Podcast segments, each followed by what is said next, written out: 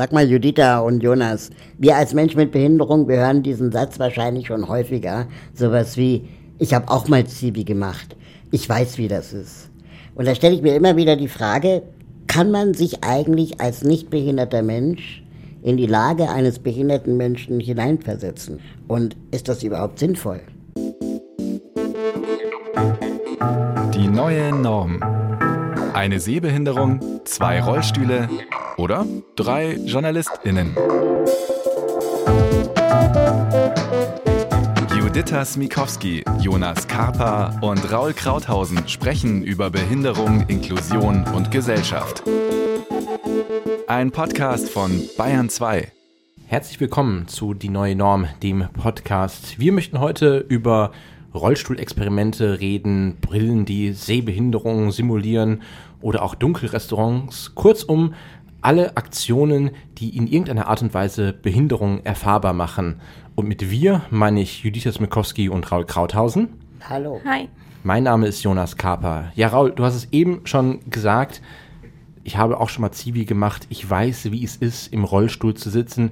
Den Zivildienst gibt es nicht mehr. Diese Sätze gibt es aber immer noch. Habt ihr beiden solche Sätze schon mal gehört? Ja, auf jeden Fall. Also das typische dieses, ich habe mal ein Bein gebrochen und hatte dann sechs Wochen den Gips und bin dann irgendwie auch mit Krücken gelaufen.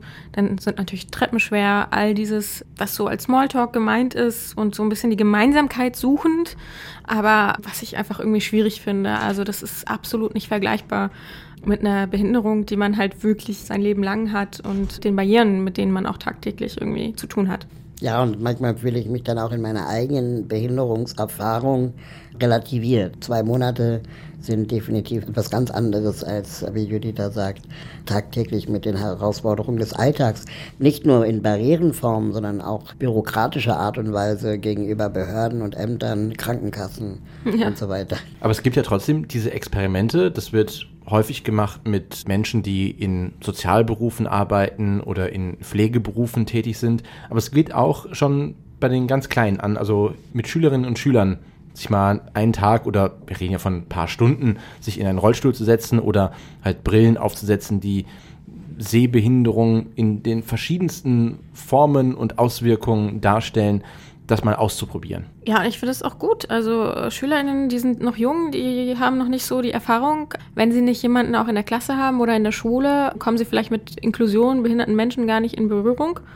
Also grundsätzlich sich damit auseinanderzusetzen, finde ich schon gut. Ich glaube auch, dass sicherlich gerade bei Schülerinnen und Schülern deswegen ganz sinnvoll sein kann, weil natürlich die das vielleicht auch eher noch spielerisch verstehen und begreifen und dann vielleicht auch so ein bisschen eine, eine Neugier da noch mitschwingt. Problematisch finde ich es dann, wenn Schülerinnen bzw. Lehrerinnen dann anfangen, daraus einen Wettbewerb zu machen. Also dann Hütchen auf dem Bürgersteig aufstellen und dann die Schülerinnen auffordern, am schnellsten irgendwie um diese Hütchen zu fahren oder am weitesten, weil eine Behinderungssimulation ja Empathie wecken soll und nicht daraus einen Wettbewerb machen soll. Ja, quasi so, so ein Rollstuhlparcours. Genau. Aber generell ist es ja erstmal so, dass das Interesse ja anscheinend da ist, sich mit Behinderung auseinanderzusetzen. Genau, und es ist vielleicht erstmal auch nicht so eine Abschreckung. So, du musst jetzt hier mit der Behinderung den ganzen Tag sozusagen leben oder im Rollstuhl die ganze Zeit verbringen, sondern wenn da so ein bisschen der Spaßfaktor dabei ist, kann es auch diese soziale Komponente so ein bisschen mit drin haben. Ich denke auch, dass man dieses ehrliche Interesse, das ja oft auch in diesen Simulationen drinsteckt, nicht gleich negativ bewerten sollte, sondern dass es schon auch wirklich darum geht, dass Menschen, die vielleicht in dem Beruf später mal arbeiten, wenn es um das Thema Behinderung geht, wirklich wirklich ein Interesse daran haben, wie ist es eigentlich, wenn man die ganze Zeit mit einer Sehbehinderung mhm. oder sitzend durch den Alltag fährt oder geht. Die Frage ist nur, was zum Ziel führt. Ist es dann die eigene Simulation oder sind es dann nicht vielleicht auch andere Maßnahmen, die man ergreifen kann, wo wir sicherlich später noch im Laufe des Podcasts drauf kommen werden? Was ich immer spannend finde, die Frage, was berichten denn dann Menschen, die diese Experimente machen? Neben so Experimenten gibt es ja auch Events, dass du auf der einen Seite natürlich diese, diese Rollstuhlexperimente hast, wo es wirklich der Fokus wirklich darauf ist, ein paar Stunden im Rollstuhl zu sitzen und herumzufahren, aber dann, wir haben es eingangs auch gesagt, zum Beispiel Dunkelrestaurants, also quasi Restaurants, wo man im Dunklen einfach mal isst und das mal ausprobiert, wie schmeckt eigentlich Essen wenn man es nicht sieht oder wenn man es quasi, man weiß zwar ja, was es in etwa ist, aber weil man ja nicht weiß, was auf der Gabel ist. Und diese Events hat ja nochmal einen ganz anderen Charakter, weil, glaube ich, diese Behinderung nicht komplett im Fokus steht. Ja, aber es ist auch so ein bisschen Entertainment, ne, wie du gesagt ja. hast. Finde ich auf der einen Seite ein bisschen schwierig, so das hobbymäßig zu machen oder mal so einen Familienausflug. Auf der anderen Seite fände ich es aber auch okay in dem Sinne, dass es mal so ein Berührungspunkt ist mit Leuten mit Behinderung, weil ja auch blinde Leute da arbeiten in solchen Dunkelrestaurants. Wobei, ist das nicht ein bisschen zu sehr inspirierend? In der letzten Folge haben wir über Inspiration Porn gesprochen und ich frage mich, das ist ja immer die Story, die in diesen dunklen Restaurants auch mitgeschrieben wird, dass auch die Kellner, die dort arbeiten, können nicht sehen, natürlich, weil es dunkel ist, aber sie sind zusätzlich auch noch blind. Wo ich mir mal frage, die Person, die blind ist, der ist doch egal, ob das Restaurant jetzt auch dunkel ist. Die Frage ist halt, was ist das Lernziel? Ne? Ist das ja. Lernziel zu lernen, dass es auch KellnerInnen gibt, die blind sind? Oder ist das Lernziel, wie es ist, in Dunkelheit zu sein? Und wenn wir Inklusion unterrichten wollen mit solchen Simulationen, ist, glaube ich, der Lerneffekt dann am größten, wenn die Kellner in deinem Lieblingslokal bei hellem Tageslicht bedient und du nicht dafür extra in die Dunkelheit gehen musst. Ja, das wäre dann Inklusion sozusagen auf dem Arbeitsmarkt oder auch wirklich in der Gesellschaft. Ne? Trotzdem. Wenn es aber um die Erfahrung geht, ja. da ist es sicherlich auch was anderes, das selber mal zu erleben. Ja, ich frage mich dann immer nur, also jetzt bezogen auf, auf Rollstuhl, weil ich den ja benutze, warum muss man das erfahrbar machen? Warum müssen das Leute machen? Warum können die mir nicht einfach glauben, wenn ich davon erzähle, von Barrieren, von meinem Tag, wenn sie mit mir irgendwie enger verbunden sind, ArbeitskollegInnen oder so, dann sehen sie es ja auch, wenn sie mit mir unterwegs sind. Und dieses, ich muss das erstmal selber wissen, bevor ich dir quasi glaube. Das finde ich manchmal so ein bisschen auch ja, nicht so schön ich weiß nicht, ob es quasi wirklich etwas mit dem Glauben daran zu tun hat.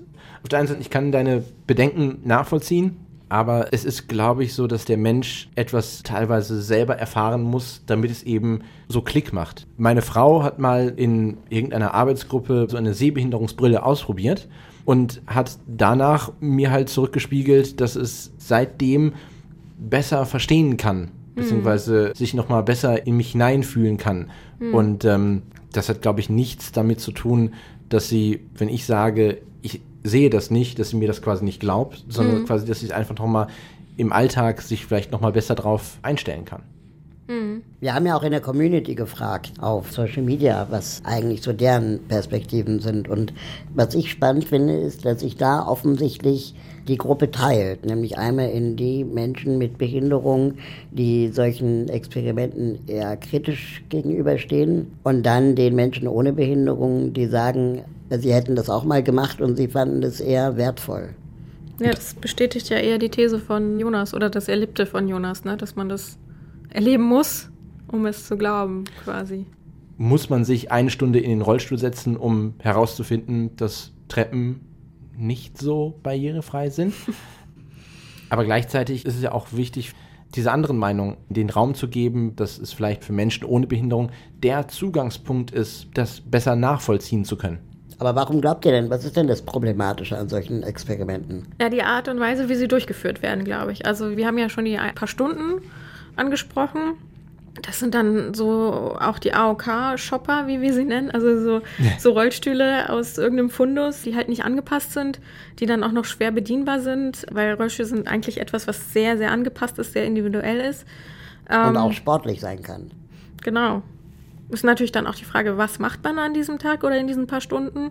Den Parcours oder auch wirklich den Kannstein um die Ecke auf der normalen Straße quasi? Was mir manchmal so ein bisschen bitter aufstößt, ist zu sehen, wer diese Experimente dann überhaupt anleitet. Also wenn dann oft es so ist, dass in Schulklassen der Lehrer oder die Lehrerin einfach aus dem Krankenhaus um die Ecke die Rollstühle ausleiht, dann die SchülerInnen Rollstuhl setzt und kein einziger Mensch mit Behinderung überhaupt dieses Experiment anleitet und auch zeigt, wie es gehen kann dann ist es, glaube ich, eher eine Beschäftigung als wirklich eine Lernerfahrung. Und es ist natürlich auch immer die Frage, was kann man wirklich simulieren? Also jetzt nicht gehen können, nicht sehen können, ja, aber gibt es einen Unterschied zwischen Behinderungen, die, ja, dieses Wort ist immer so schrecklich, die man im Laufe des Lebens erworben hat, hm. oder ob man quasi schon seit Geburt behindert ist, beziehungsweise, ja, ja Glasknochen. Wenn, kann man das simulieren? Ja, ist halt schwierig. Ne? Ja. Also man kann halt simulieren, dass äh, man vielleicht, also ich nicht laufen kann, Ja. aber du hast recht. Also Menschen, die eine angeborene Behinderung haben, oft die Erfahrung gar nicht von diesem Vorher-Nachher. Ne? Also ich habe zum Beispiel nie das Bedürfnis gehabt, laufen zu können. Und wenn jetzt aber ein Schüler oder eine Schülerin von jetzt auf gleich in einem Rollstuhl sitzt, dann gibt es ja diesen Moment des Schocks oder dieser Überwältigung der Situation.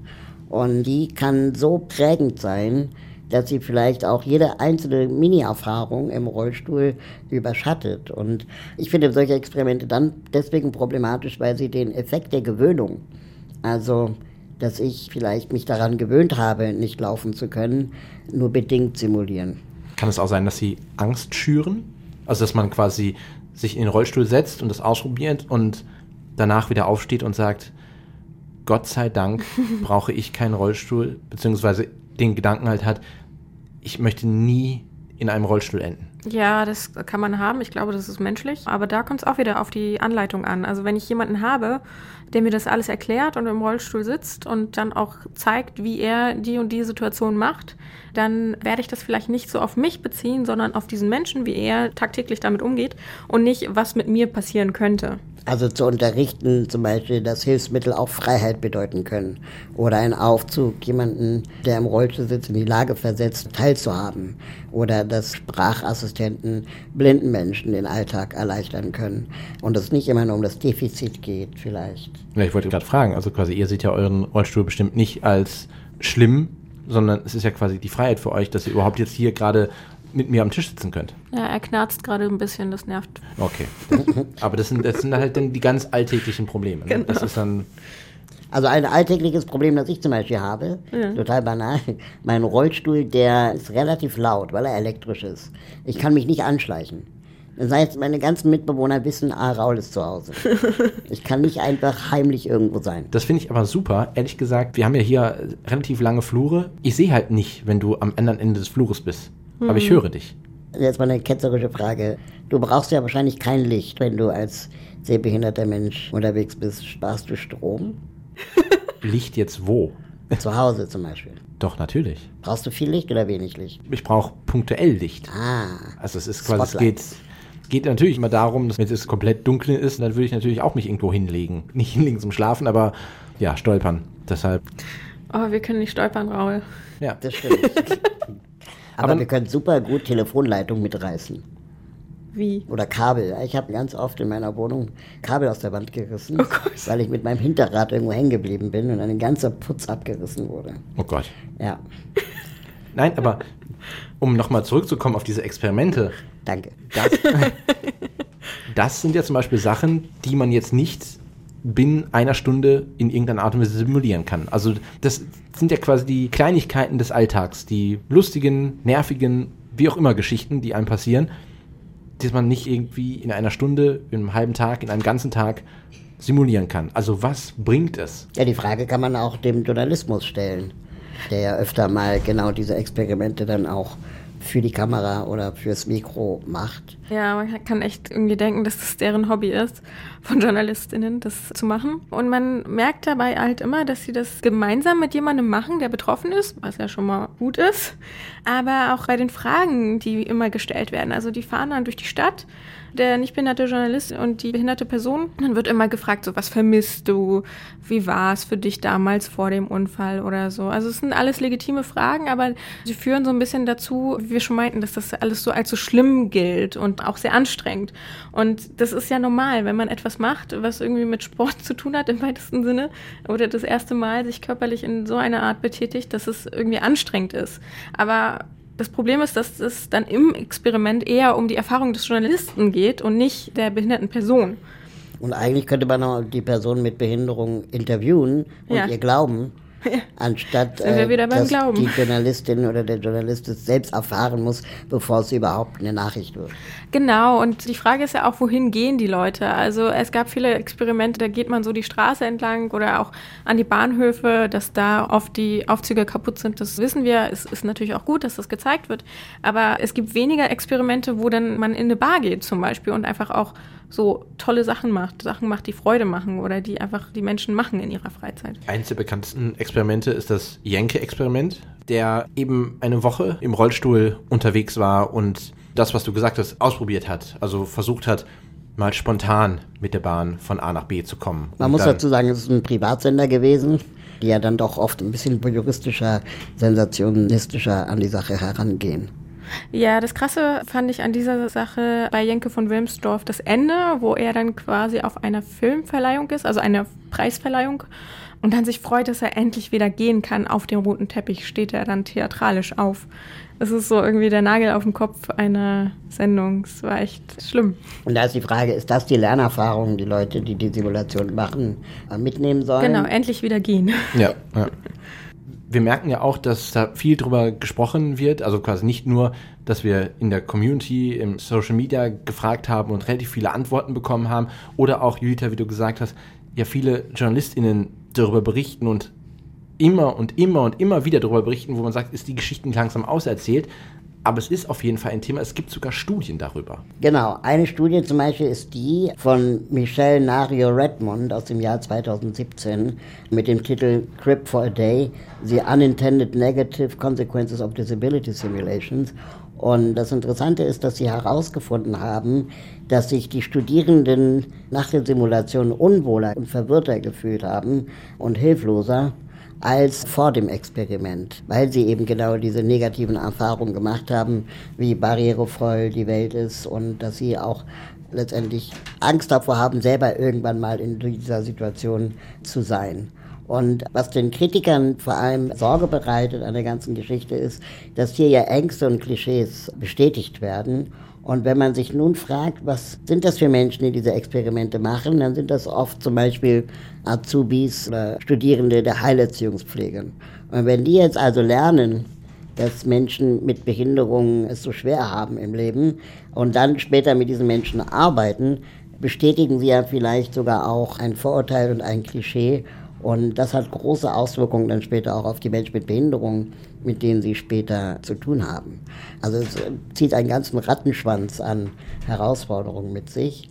Gleichzeitig sagen aber auch Kritikerinnen, dass es vielleicht hilfreich sein kann, diese Simulationen zu machen, wenn man gleichzeitig auch Lösungen präsentiert. Also zum Beispiel vermittelt, dass Hilfsmittel existieren und wie sie funktionieren, dass man ihnen zeigt, wie man einarmig eine Dose öffnet, dass man ihnen zeigt, wie man im Rollstuhl U-Bahn fährt und das Ganze nicht als auswegslos darstellt, sondern einfach die Hacks und Lifehacks der Menschen mit Behinderung mitvermittelt. Mhm. Aber da wäre jetzt quasi die Frage, wenn wirklich Menschen ohne Behinderung sagen, dass es für viele einen Aha-Effekt gegeben hat, was wäre denn eine Lösung, damit Menschen mit Behinderung nicht in die Situation kommen zu sagen, glaubt uns bitte, also dass man diese beiden Punkte irgendwie zusammenführen kann, dass es Experimente gibt, die Behinderung simulieren, womit aber wir auch sagen können, das ist zielführend. Die Anleitung, also dass Leute dabei sind, die selbst diese Hilfsmittel benutzen, dass die sagen können jederzeit, ihr könnt jederzeit fragen, wie ich das mache, ähm, wie kommt man jetzt hier über den Kannstein oder wie kommt man mit dem Langstock am besten hier lang. Das auf jeden Fall. Und dann habe ich mich vorhin gefragt, wie wäre es eigentlich, wenn man nicht Behinderungen simuliert, sondern Barrieren? Also warum muss ich mich in den Rollstuhl setzen, um zu erfahren, dass Treppen doof sind? Könnte ich nicht auch als laufender Mensch in meinem Alltag auf eine Mauer stoßen, die mich daran hindert, zur Arbeit zu kommen? Also quasi eine sehr große Treppe. Also eine sehr große Treppe zum Beispiel. Oder als hörender Mensch plötzlich alle um mich herum nur noch Gebärdensprache sprechen. Das wäre also, so cool. wenn ich praktisch diese Erfahrung eher mache, als mich selber in die Lage versetzen zu müssen, gehörlos zu sein oder im Rollstuhl zu sitzen. Da glaube ich, könnte man nochmal darüber nachdenken, ob das vielleicht auch ein spannender Lehrweg wäre. Aber auch nochmal hier zu den WissenschaftlerInnen, die zu dem Thema forschen, die sagen auch, dass man auf jeden Fall viel mehr Forschung dazu machen sollte. Also, Ja. dass über den Sinn und Unsinn von solchen Simulationen es noch zu wenig Erfahrung gibt. Und sie stellen auch so ein bisschen die Frage, ob man das nicht auch erweitern könnte auf andere Berufsgruppen. Also müssen es jetzt Journalistinnen sein, könnten es nicht auch Ingenieurinnen oder Architektinnen sein, die solche Erfahrungen machen. Also ich wäre sehr dafür. Schon wieder so ein bisschen gehässig von mir, ne? Aber trotzdem so dieses punktuelle, einfach mal sich damit auseinanderzusetzen, mit jemandem dabei, das fände ich, sollten noch viel mehr Menschen machen.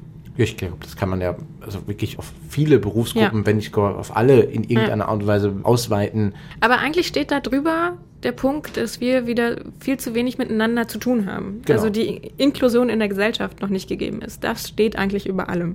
Genau, man bräuchte solche Experimente eigentlich nicht, genau. wenn es keine Barrieren mehr gäbe. Und Oder wenn die LehrerInnen zum Beispiel selbst im Rollstuhl säße und tagtäglich den SchülerInnen zeigt, genau. wie man ein Leben im Rollstuhl verbringt. Wenn die Architektin im Rollstuhl ja. Gebäude bauen würde mit Rampen und Aufzügen. Aber ich glaube, wir können auch festhalten, dass es total wichtig ist, überhaupt erstmal Menschen mit Behinderungen, die ja schon seit Jahrzehnten sagen, was die Herausforderungen in unserer Gesellschaft sind, dass wir denen zuhören.